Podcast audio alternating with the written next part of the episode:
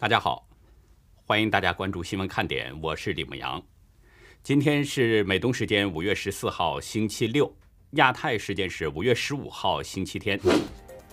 乌克兰军事情报首长波达诺夫十四号对英国天空新闻网表示，乌克兰战争可能在八月达到突破点，俄罗斯将在年底前战败。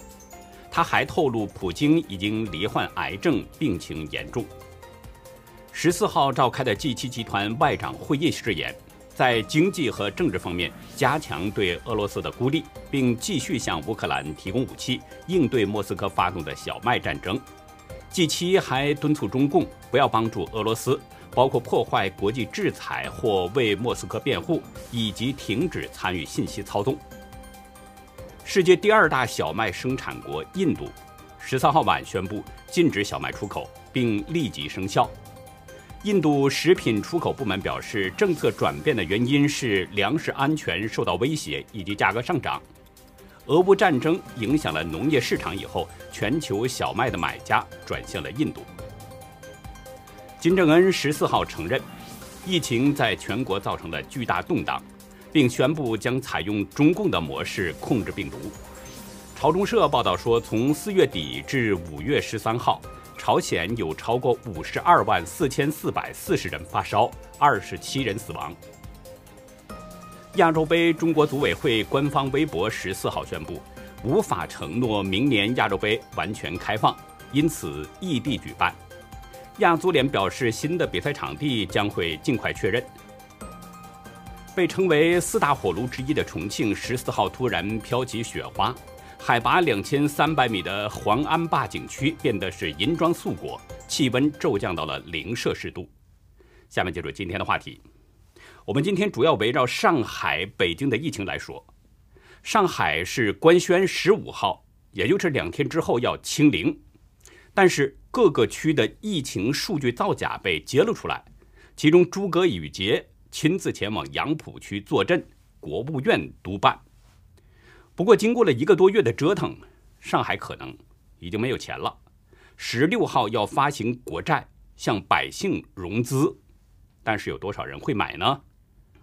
北京的疫情形势也不妙，多所高校接连封校，似乎是在重复上海封城的这个模式。那最后呢，还要跟大家分享网友华许的文章，也谈封城。我们今天的节目很长，所以希望大家呢能够坚持到最后。今天是北京静默的第二天，截止到下午三点，当局通报了四十宗新增本土病例。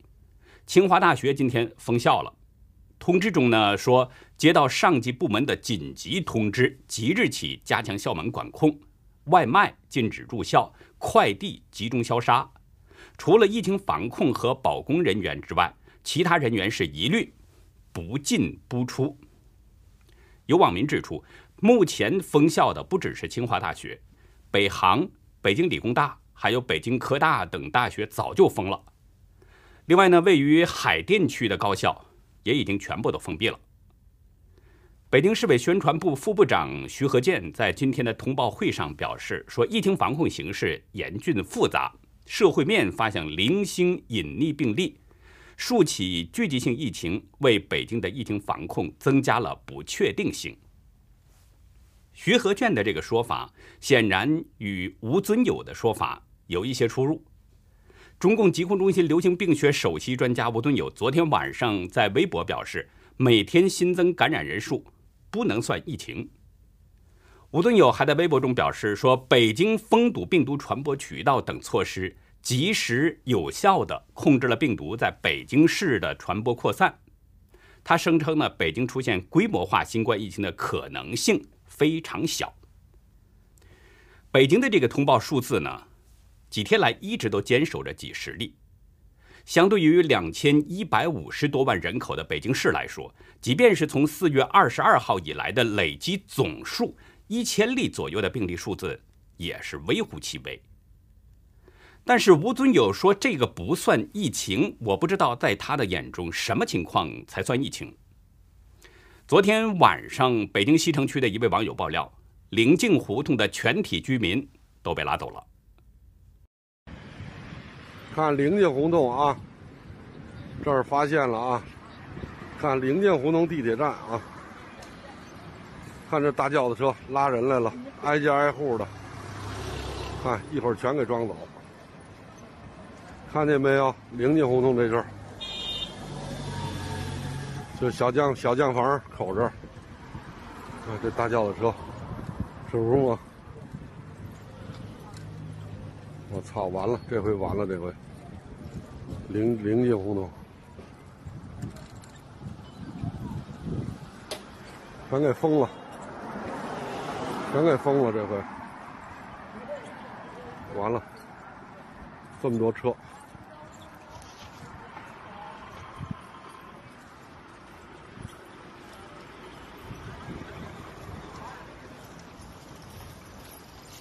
回家吧。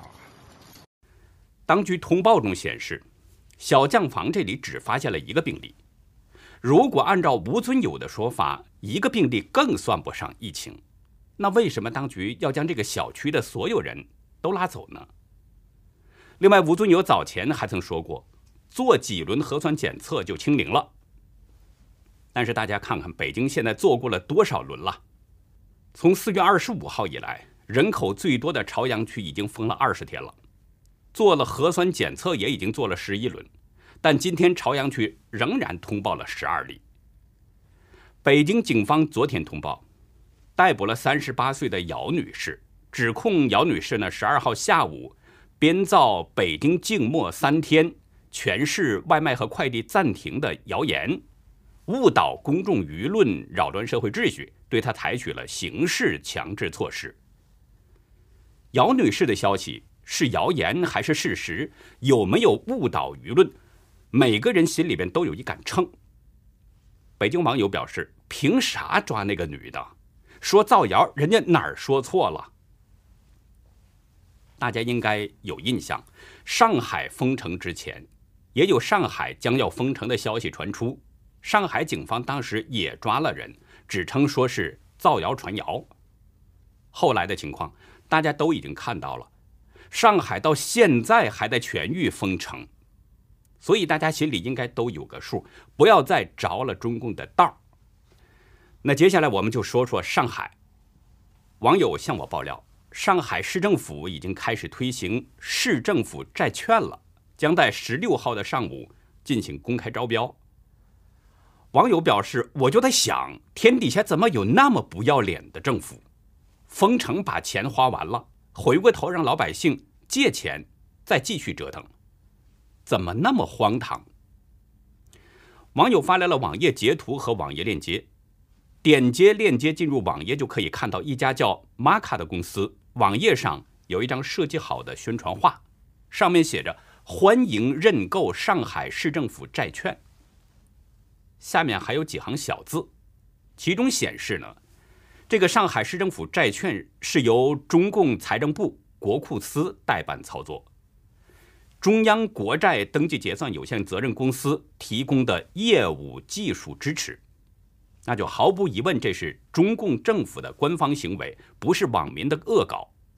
也就是说，上海市开始向市民发放国债了。换句话说，上海市可能已经没钱了，现在向老百姓借钱了。借钱干什么呢？给他输血以后，他可以继续折腾。说白了，中共是要拿老百姓兜里的钱来接着折腾。如果是正常国家，政府债券呢是人们最安全的投资工具，因为这是以国家的信用作为基础的嘛，向社会筹集资金。包括美国在内，很多西方国家也都向老百姓发行债券，从百姓手里融资，然后搞发展建设。西方国家政府呢也有不好的地方，也有让百姓失望的地方，这是不能否认的。但在整体上，西方国家的政府在百姓的心目当中信誉度还是相对比较高的，比中共不知道强多少倍。所以，西方国家的百姓如果有闲钱的话，他们还是愿意买国债的。他们知道到约定的时候，国家就会兑付债券本金和利息。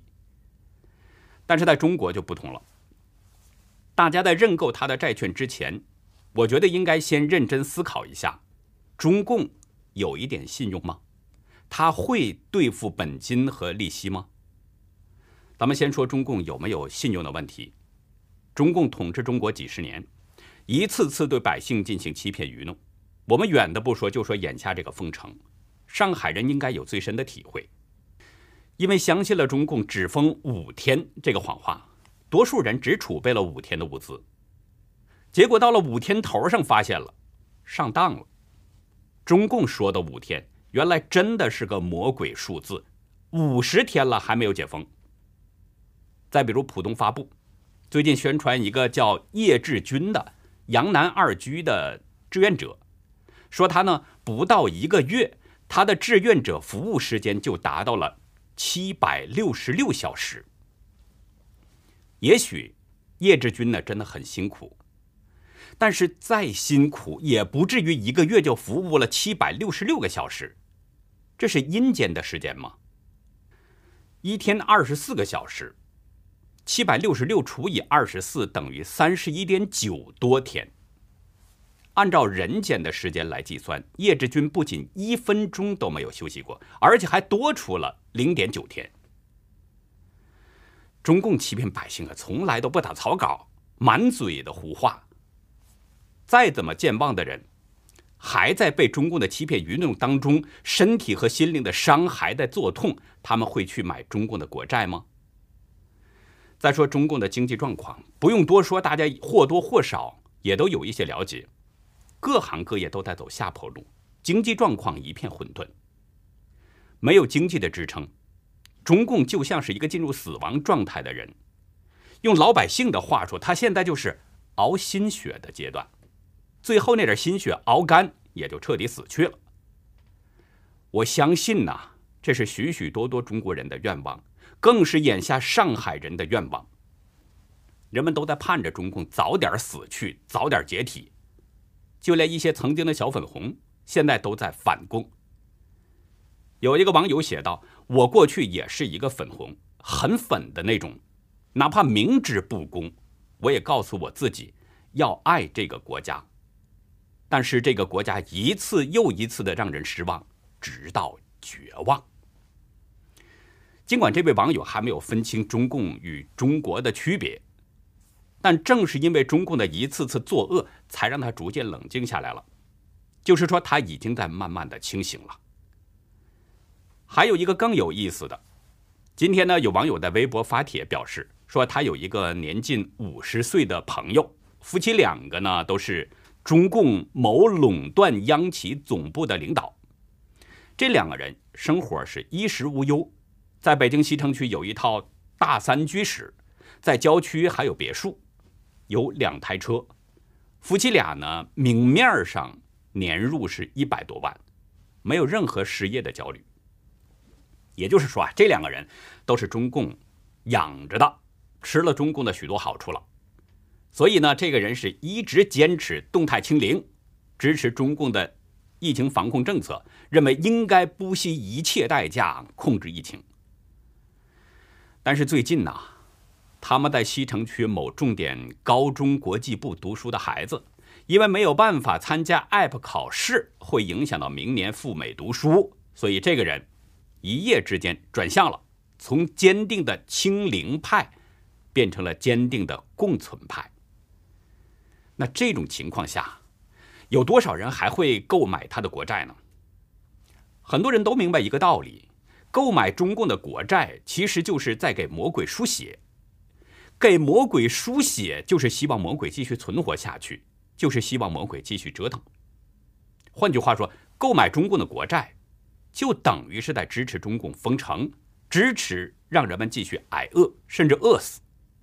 购买中共的国债，就等于是支持中共把自己和家人关进方舱医院，支持家中的老人被延误治疗，最终被拖延离世。购买他的国债，就等于是支持中共砸碎你的家门，闯进你的家里，打死你的宠物，偷走你家里的东西，等等等等。一句话，购买他的国债就是帮助中共续命。等于是向中共下跪，变相的求他虐待自己和家人，甚至是杀掉自己和家人。今天上海卫健委通报说呢，昨天共计新增是一千六百八十一宗本土病例，连续第二十天下降了，比前一天下降了百分之十九点八。一名八十四岁的老先生因为基础性疾病去世了。当局还表示说，上海每天新增病例在逐步下降，市区两级方舱医院在院人数已经下降到了五万，只有最高峰时的。百分之二十，市级方舱医院已经有五家休舱，比消灭社区感染的最后期限提前了一周的时间。这听上去，上海方面通报的情况呢，令人相当乐观。昨天，上海常务副市长吴清还表示说，要在本月中旬，即两天之后，也就是十五号，实现社会面清零。官方公布的消息都是一片向好，但是我得到多位网友的爆料，上海的各个区的作假是相当严重。今天，一位家住徐汇区长桥街道的网友爆料，当地在他所居住的小区又安装这个铁栅栏了，原因呢是昨天有人确诊阳性，一家六口都被转运隔离了。但是网友透露啊。早在五月七号就有人是抗原呈现阳性，但是街道不给上报，一直不给做核酸。五月十一号呢，居民们集体抗议，要求做核酸。然后十二号、十三号才有人上门采样。这位网友也指出，现在这种情况在全上海普遍发生，所谓的清零都是瞒报、不上报、作假的。除了徐汇区、杨浦区也是大面积造假。另一位网友呢得到内部爆料，杨浦区数据作假一个月被发现了，现在是诸葛宇杰在杨浦坐镇。诸葛宇杰啊是上海市委副书记、秘书长兼政法委书记，是上海市的第三号人物了。他亲自坐镇杨浦区，那就说明杨浦区的疫情可能还很严重。或者是杨浦区的这个数据作假很严重。网友表示，杨浦区的控江街道、阴行街道都是作假的大头，但杨浦区区长还嘴硬，说其他区也作假，尤其闵行区有眼睛的都看得出来作假了。网友说呢，现在杨浦区阴行街道已经整个被封了，阴行街道的东方水产刚被查处，二十二天没做核酸了。昨天一做，哇，百分之八十阳了。网友还特别说，现在杨浦区被中央列入了防疫不诚信区域，所有人都要重新做核酸，国务院督办。网友在这儿提到的东方水产，在另外一位网友的视频爆料当中啊，说的更详细。不过呢，为了保护网友的安全，我们对这位网友的声音和图像都做了一些处理。你们看，你们看，这就是东方国际水产中心。二十二天不做核酸的下场，不做核酸的下场，二十二天了，二十二天不做核酸了。今天今天产生这样的啊，管理的太差了。上海还有这么黑暗的地地方啊？你看，二十二天不做核酸，两拉走，前面拉走两大包了。一大包一大巴是拉走四十几个，这里还有一车没拉走。起码今天晚上二十二天没做核酸的结果，兄弟们强烈要求要做了。昨天做了看完了，有人受不了了，受不了了，司机商务司机要出来发热了，感啊感染了，那现在呢这么多啊，这个意思。我们是上海市杨浦区东方国际水产中心。我们二十二天没有做核酸，昨天二十一天做抗原了。我们整整整个十八栋有百分之五十人感染了。二十几天没有做核酸，没有做抗原，造成的后果。连续二十多天不做核酸，结果就造成了病毒蔓延扩散，使杨浦区东方国际水产中心的十八栋楼的一半人被感染。但是疫情。扩散以后呢，当局又不对外通报，悄悄地向外转运隔离。这就是当局所说的病例数字每天下降的真相，这就是社会面清零的真相。发现阳性不上报，有病例给压下来，同时不给市民做核酸检测，那自然也就不会发现病例了。有网友晒出了两张图，是一位在上海的父亲叮嘱在日本的孩子，告诉他们千万不要回上海，再好的假象也不要回来。另外呢，今天稍早，浦东新区陆家嘴防控办的工作人员啊，上门去威胁居民，声称呢大楼内的阳性病例比较多，要对整栋楼的居民进行转运隔离。但是被敲开门的女主人。是一位从医多年的专业人士，将大白驳的是哑口无言。我现在还没问你呢，你到底代表谁来的？我跟你说的很清楚了，我代表街道啊公办来通知你，啊，通知我什么了？通知你，因为你这栋楼啊，现在被浦东新区机构办你们判定为密接，整体都要运走。哪里哪里啊？哪里哪里哪里啊？哪里？转运到酒店。不是，你刚才说什么？刚才说什么东西？你你你代表谁来的？我跟你说的很清楚，我代表我啊街道啊，代表谁？办疫情防控办公室。哦，代表街街道防控办来的，是吧？什么事？我不是跟你说的挺清楚的吗？你没说清楚，你哪里说清楚了？因为你这栋楼因为阳性。啊，有阳性哎，这个阳性怎么会来的？你知道吗？我不知道这啊你不知道我不是科学家，我啊你不是科学家啊啊来通知你，啊你要你这栋楼要整体转运啊，酒店里面去。你凭什么要转运？我问你，凭什么？因为新区疾控办通密接了呀。密集什么叫密集？你先给我回答我。我不知道什么叫密集？你先回答我。你既然你哪？我不是那个。你刚才还在说是街道防空办的，因为那个你防空办应该是防空条例，应该你是掌握的很清楚的，对吧？什么叫？我现在问你，什么叫密集？你先给我回答我。我跟你说了，密接是密接吗？哎，那你回答我，什么叫密集不是这？样说的。你不是在你，你不要不要不要这个。上海问你，什市么叫密集卫健委？都有发文的，什么叫密接，什么叫次密接，写的清清楚楚的。啊！你你先回答我。你没办法解释，你就不能随便看到我们为密接。防控的，对吧？你不用通知，用通知，不用通知，不用通知，不用通知我通知早就接到了，你现在不要通知。因为你不就嘛我们的上门来跟你说呀。哎，你别不要上门来跟我说，我回答你，我叫你回答我我的问题。什么叫密接？你我就问你，哎，我现在我问你，说好，我们转运质量了，通知你去，你就跟我说去。哦，你说通知我去，我去，那你凭什么要通知我去呢？到时候我们到时候你凭什么要通知我去呢？给你一个就哎，我现在问你，不需要，我们不需要，你这个书这个面的这个不要不是要跟我讲，解除隔离通知。你这个后面的事不要跟我讲，不要跟我讲，不要跟我讲，这其他什么问题都不要跟跟我讲。我现在先问你，你说你代表防啊街道防控办来的，对吧？那你你肯定是防控条例你已经掌握的很好了，是不是？那我先第一个问题，我先问你，什么叫密接者？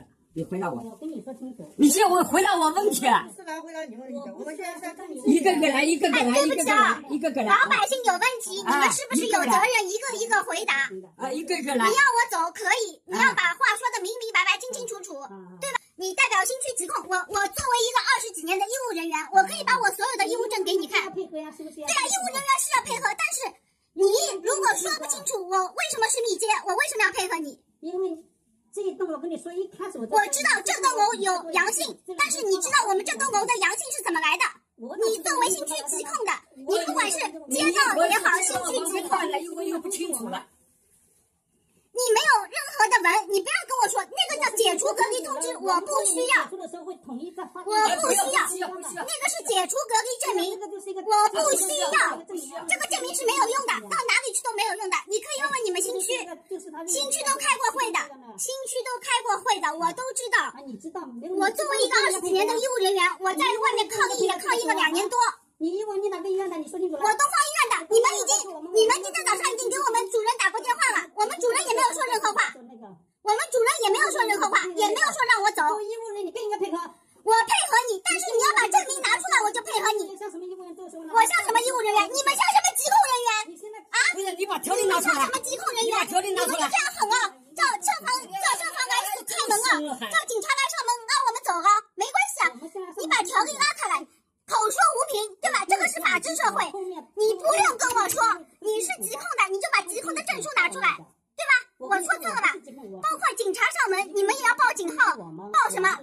你不用告知我，你有你有文就给我看文，你根本连疾控呃密接和次密接你都没有搞清楚，你连什么叫老旧小区你也没搞清楚，你就口口声声来上门要找我们出去，我没有，我完全有条件可以居家隔离，我为什么要到酒店隔离？我想问一下，对吧？你作为疾控，你回答我，我们什么叫密接？那我就问你，上海市。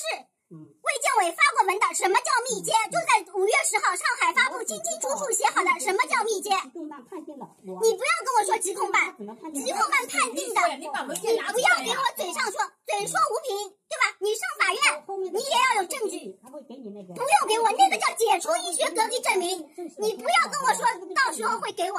那个叫解除医学隔离证明没有用的，没有用的。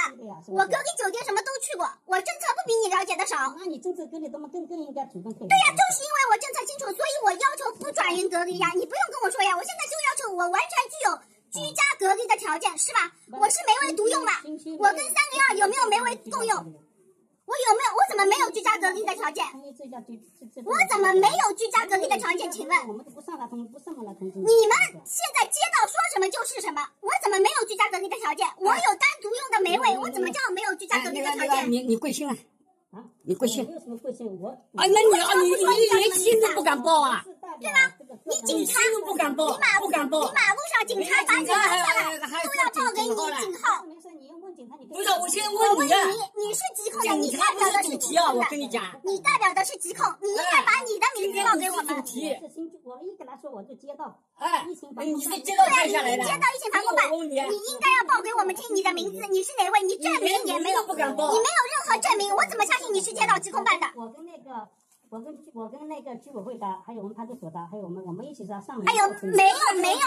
我不相信，现在外面骗子太多，骗子太多，警察什么都有骗子。你不要跟我讲，你不用跟我讲大道理。我是医务人员对的，我们早上我们护理部主任都没有叫我一定要强制我出去隔离，你有什么权利？你有本事叫我们医院那个呀，把我开除呀？我犯错误了吗？我犯法了吗？你这个不给我们会按照正常的程序。没关系，没关系，你按照政策来，你按照政策来，你按照政策来，你把政策给我看，你把政策给我看。就是来上门通知你。你不用通知我。我们我们不接受口头通知。我知道你是谁啊？我不是那个我。啊，我知道你是谁啊？我知道你是谁啊？你连信都不敢报，警察是警察，另外另外一回事啊。警察是有执法权，我没有违法。哎。你不，你不，你不要拿警察来吓唬我，对吧？你我怎么违法了？不配合公务执行了吗？我怎么不配合公务执行啊？你说我是密接，我问你什么叫密接？请你很清楚的一点，你是你不要跟跟我掏高那你那你是什么疾控办呢？那你是什么新的普的那个街道疾控的呢？哦，你街你街道疾控两个多月来，你连密接和次密接的定义你都说不出来，你有什么权利说你是疾控的？我跟你说的清楚，我不是疾控的，我不是新区。哎，你跑哪了，你就你刚刚说你是家街道疾控的，好吧？你前面说过了，我都录像录音都有的。录像都给你录好的。哎，一会儿就来了。你到底哪哪里的？我跟你说，我先问你，你到底哪？你说你代表的是街道疾控，你前面说过这句话吗？办公室。防控，对呀，防控不知道防控条例吗？不知道疫情条例吗？我们街道新区。疾控办的通知，你这栋你接到新区的疾控办通知，那新区肯定会发文给你的，对不对？口头的我们一概不说。后面他后面走的是出出的时候。哎呦，后面出的那个我知道，那个是解除隔离通知，那个根本没有用，没有一个地方要看这个东西的。包括我去医院上班，我外出采核，根本不需要看这个东西。这个就是一个官官方的一个证明。哎呦，官，你不要跟我说官方的，西我知道的比你清楚，包括警察，我也比他们知道的清楚。那那好呀。那好呀，所以我叫你拿文出来呀。你为什么判断我为密接？上海发布明确的说，你连不具有不具有共同的，你还跑上来霉味不是共同的霉味独用的，那个叫密接。把那个拉拉好。你们那病人要传到我们了，你自己看看你的大白穿成什么样子，你自己看看你这边多够的呢。你把病人要传给我们了，提供中心你你你穿上好衣服，穿上好，你我两个人在说话，你我两个人在说话。到那个去，到厂里面去，到厂门厂厂里面去说话。你你自己保护好，我没做好。不要把那个病人传给我们。你你你你你远点说话，出去。你就这样，我把门关起来，不跟你说的。你连自己防护都没穿好呢，你来给我讲什么？防护穿的很好噻。你好什么好？很好吗？你穿的很好吗？你自己看看你的脖子，你这个叫穿的很好吗？我穿脱大白比你的时间长。你可以，你可以指导我。我不用指导你，你是街道疾控的，你应该比我们知道的更清楚，对吧？对不对？你是我们东方医院到。陆家嘴街道采荷不是一天两天的，几个月了，一直住着。前段时间你们东方医院一直支持我。不是前段时间，现在也是。对对对，对吧？你们还莫名其妙给我们书记主任打电话，我就明确跟你说，卫部主任都没说我是儿妈，我完全可以把录音放给你听。我没有违反任何的医务人员条例，我绝对配合你们工作。我这两天在家五天居家隔离，五天以后我才会出去采核。你不用通知，口头通知我们不接受，任何的通知都应该以书面、有公章为主，对吧？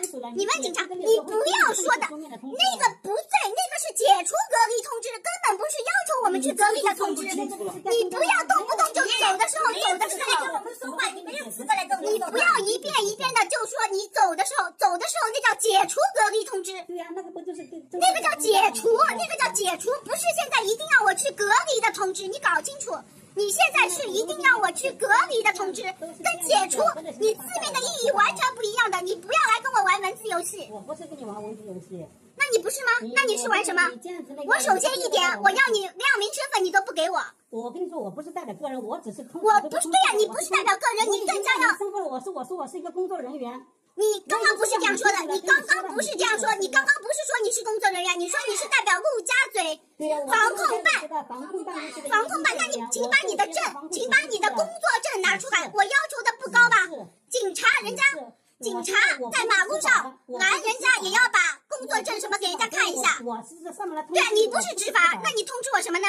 你不是刚刚还威胁人家吗？要消防队员，要消防局来上门，对吧？你说过吧？你们说过这个话吧？你不是执法，你通知我，我跟你说结束，我不去，我不去。你通知我，我就跟你说我不去。我们请我们那个原先的派出所给你进行法律告知了，这个是吗？反正我我这是通知你。我没有权利开门，他为什么要进来？我没有违法，他为什么要进来？他进来就是私闯民宅，对吧？嗯，这个什么都是你认为的，好不好？不是我认为，不是我认为，你不要这样动不动就给我戴高帽子，我没这个本事。对吧？你们你们现在已经是弄得一塌糊涂了，没关系，大家都录像，好不好？好啊，你自己首先一点，你不肯亮明身份；第二点，你没有把证件给我看。我一直都在给你亮明身份。你就口头说，口头说有什么证据吗？你上门肯定要亮亮身份的了，你不亮身份的人，谁知道你是哪里的？我估计你是外外面跑外卖的了。如果大家完整听过了这段视频的话。就会发现那些穿白色隔离服的人呐，他们的行为完全都是违法的。如果不是这家女主人是一位从医多年的老医务，恐怕就被大白那几句话给吓怕了。这家人让他亮明身份、出示工作证，大白就是不肯拿出来，很可能他就是没有。说白了就是听了街道办的一句话，然后呢他就拿着鸡毛当令箭来敲门了。结果是碰到了专业人士，被问得张口结舌，根本答不上话。何必呢？我这里啊，想跟这些大白们说两句，就是为了混口饭吃，何必那么较真呢？现在对老百姓凶，只不过就是因为自己穿着那身大白，似乎是有了一丁点儿的权利。当脱下那身大白，当党不再需要你穿的时候，是不是你就恢复百姓的身份了呢？中共需要你的时候呢，可能对你啊要甜言蜜语，做出一堆承诺，但是，一旦他不再需要你了，你可能就会恢复他眼中的那个鱼肉的角色。过河拆桥、卸磨杀驴这个剧本，不知道被中共重复过多少次了。只是有些人呐，选择视而不见，认为这种事情可能轮不到自己头上。有人上传视频介绍说，一群完成任务的大白。将要被另一群大白转运隔离，其中将被转运的大白当中，有人高喊说：“我们有家，我们要回家。”可是喊了半天有什么用？他们也是在执行上级的命令，就是被转运的大白当初对百姓说的那一样，也是在被中共当枪使。等到他们没用的时候，很可能也得对他们进行转运隔离。这一幕呢，其实让很多网友都感到好笑。他们可能从来都没有想过被党利用完了就被转运隔离。昨天可能还在转运别人，没想到这么快就轮到了自己。现实就是这么捉弄人。中共不再需要你的时候，他可不管你穿没穿过大白，穿没穿过都一样。所以呢，我觉得什么时候都应该记住一句话：把枪口抬高一寸，给别人方便的时候啊。其实也是在给自己留后路。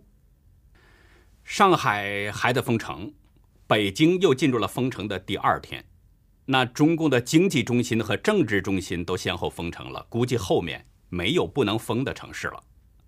所以呢，今天节目的最后，我们就来跟大家分享网友华许专门为新闻看点撰写的一篇文章：野谈封城，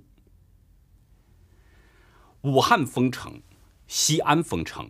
天津封城，吉林封城，上海封城，大大小小的局部静态管理是密密麻麻的好听而体面的封城，是遮遮掩掩的封城。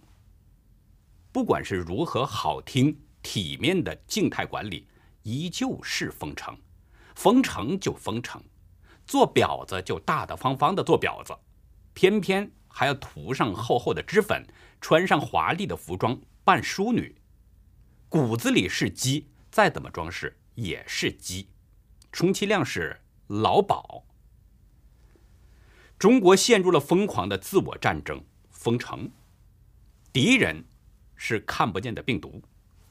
泱泱华夏正经历着有人类历史以来最惨烈、最奇葩、最搞笑、最愚蠢的疯狂到狂疯的自虐。看似严防死守的围殴病毒。真正被封起来、遭到狠狠打击的是百姓、蚁民。蚁民何其可怜，可怜到为病毒背锅，为病毒扛祸，为病毒被人为牺牲。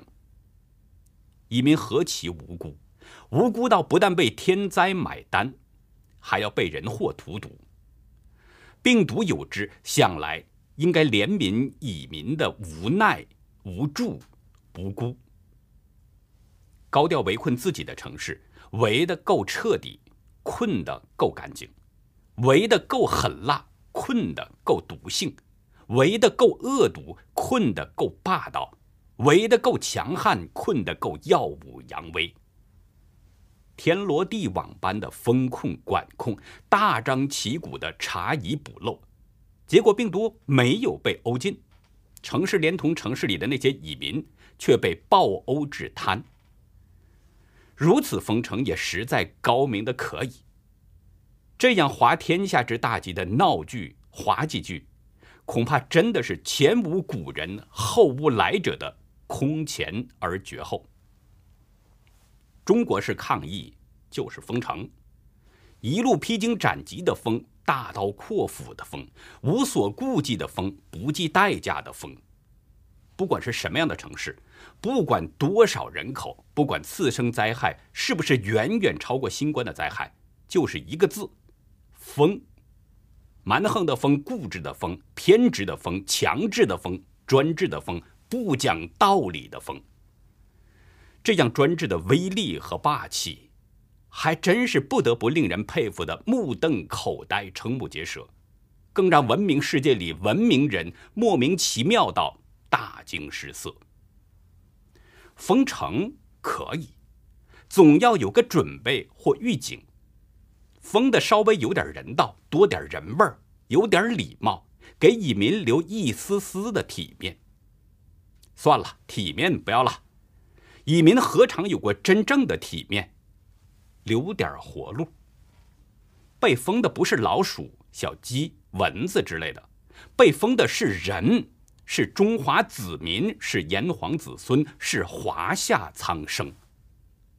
就算是没有什么虚情假意的爱民如子的人心，最起码也能够在夜深人静里对得起自己的良心。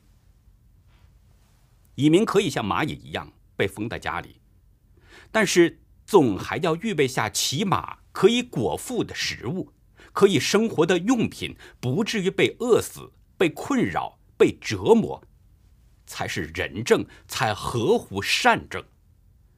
上士能够如此，就算文王在世，会夸赞厚道；尧舜重生，挑不出瑕疵。蚁民也是民，不把蚁民当人，但是总要当民。一直以来接受蚁民的供养，不求感恩戴德，只求下手的时候不至于太流氓、太残暴、太冷酷。这点微妙的、可怜的要求，想来也不过分。割韭菜要留根的哲学，是割韭菜者最高的发财智慧。封城封到割韭菜，连根都毁掉的毁灭性地步，还真是流氓到极致，恶毒的离谱，残暴到荒唐。如此野蛮的封，实在是不厚道。岂止是不厚道，简直是不人道。小区的门不能出也罢了，单元门用铁网焊死，像动物的笼子也认了。连蚁民自家的门都贴上封条，就伤害性很大，侮辱性更强。难道蚁民连做动物的资格都没有了不成？封城可以，但总不至于让没有来得及回到小区的人有家不能回，而成为流浪汉；总不至于让没有来得及出超市的人困在超市里啼饥嚎寒。总不至于让没有食布的人断米断菜断炊而忍饥挨饿，总不至于让生病的人无法就医而煎熬猝死，总不至于让穷苦的人没有活路而绝望自杀。封城封到如此的鸡飞狗跳、乌烟瘴气、鬼哭神嚎、天怒人怨，还真是封的惊天动地，让人佩服的五体投地。封城可以，兵马未动，粮草先行，总得提前做好封城的物质准备与调配，不至于引起群体性的恐慌，总不至于让官商勾结、狼狈为奸、沆瀣一气、囤积居奇、哄抬物价、大发横财，总不至于让芝麻绿豆般的管事者都可以横行霸道、欺行霸市，制造人为灾难。总不至于把捐助者的善心倒进垃圾堆，而把烂菜、霉肉、米猪肉发给蚁民充善心，至于如此亵渎善心、善意、善良。总不至于倒卖捐助物质牟利，大发国难财。总不至于让蚁民求生不得，求死不能，水深火热。蚁民已经为蚁。蝼蚁是谈不上什么尊严和自由，但总得有个活路活下去。蝼蚁也是命。已经有了前车之鉴的武汉，还封得如此一塌糊涂、乱七八糟，就不由得让人腹诽封城的目的是消灭病毒，还是有意虐民？人变成了魔，就没有了基本的人性，丧失了人性的人能做的事情。只有更加魔性，也就更加疯狂的愚民、愚民、欺民、霸民、虐民、凌民、苦民，能换来的，也只能是以民的成为怨民，发出怨声，积攒怨恨。上海的达国交响音乐晚会演得好，好在以民还没有完全被封成蚁，好在以民在觉醒。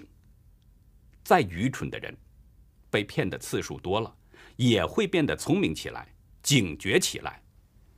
教训总是惨痛的，人从奴性变成血性是需要反复的积累教训；从蚁民变成人民也是需要反复的积累教训。能够让人觉醒和成长的，只有非人的痛苦和教训。烽火戏诸侯的烽火。固然可以博美人一笑，然而最终也笑丢了江山。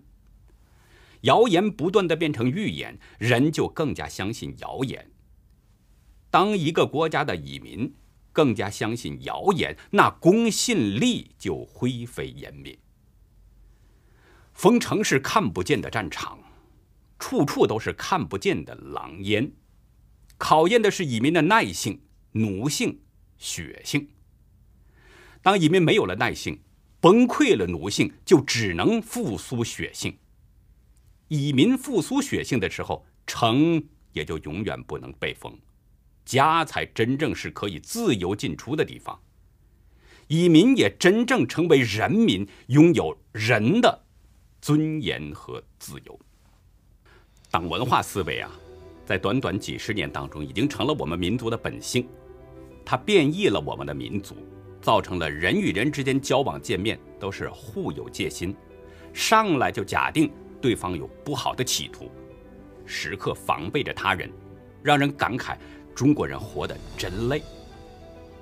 那这种戒心思维是代代代承传着，中国人已经习惯成自然了，大家都不肯放下，踮着的这个脚尖来看戏。那好，以上就是今天节目的内容了。如果您喜欢新闻看点，请别忘记点赞订阅，也希望您在视频下方留言和我们进行互动，更希望您能帮助我们把这个频道转发出去，让更多有缘人接触到我们。另外呢，也希望大家能够继续的向我们爆料。爆料邮箱是 xwkd 二零一七 at gmail 点 com，感谢您的收看，也感谢您的支持和帮助，再会。